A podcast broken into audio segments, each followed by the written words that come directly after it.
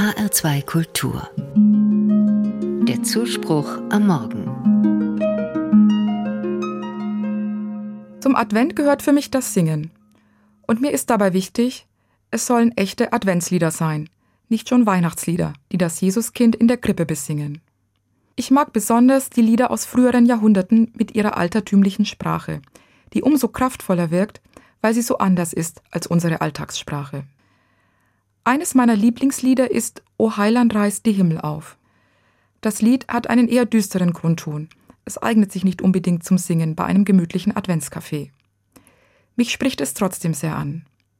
Das Lied ist ein einziges flehentliches Rufen nach dem Heiland, nach dem Erlöser.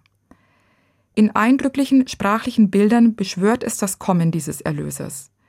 Der Heiland, so heißt es in den ersten Strophen, soll doch die Himmel aufreißen. Er soll Tor und Tür, Schloss und Riegel abreißen und herabkommen. Die Wolken mögen aufbrechen und den König ausregnen.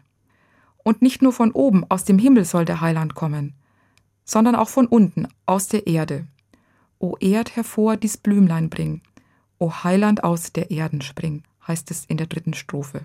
Und weiter, wo bleibst du Trost der ganzen Welt? Komm, ach komm vom höchsten Saal, komm tröst uns hie im Jammertal.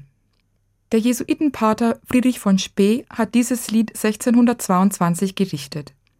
Es greift biblische Bilder auf, vor allem aus dem Buch des Propheten Jesaja im Alten Testament. Viele Jesaja-Texte sprechen von der Sehnsucht des Volkes Israel nach dem Kommen des Erlösers, des Friedenskönigs, der Israel befreit. Friedrich von Spee verwebt diese Bilder in seinem Lied zu einer Zeit, als der Dreißigjährige Krieg tobt und Europa verwüstet. Ich stelle mir vor, die Menschen damals konnten sich mit dem Flehen des Volkes Israel gut identifizieren. Die Klagen und die Bitten sprachen ihnen aus der Seele.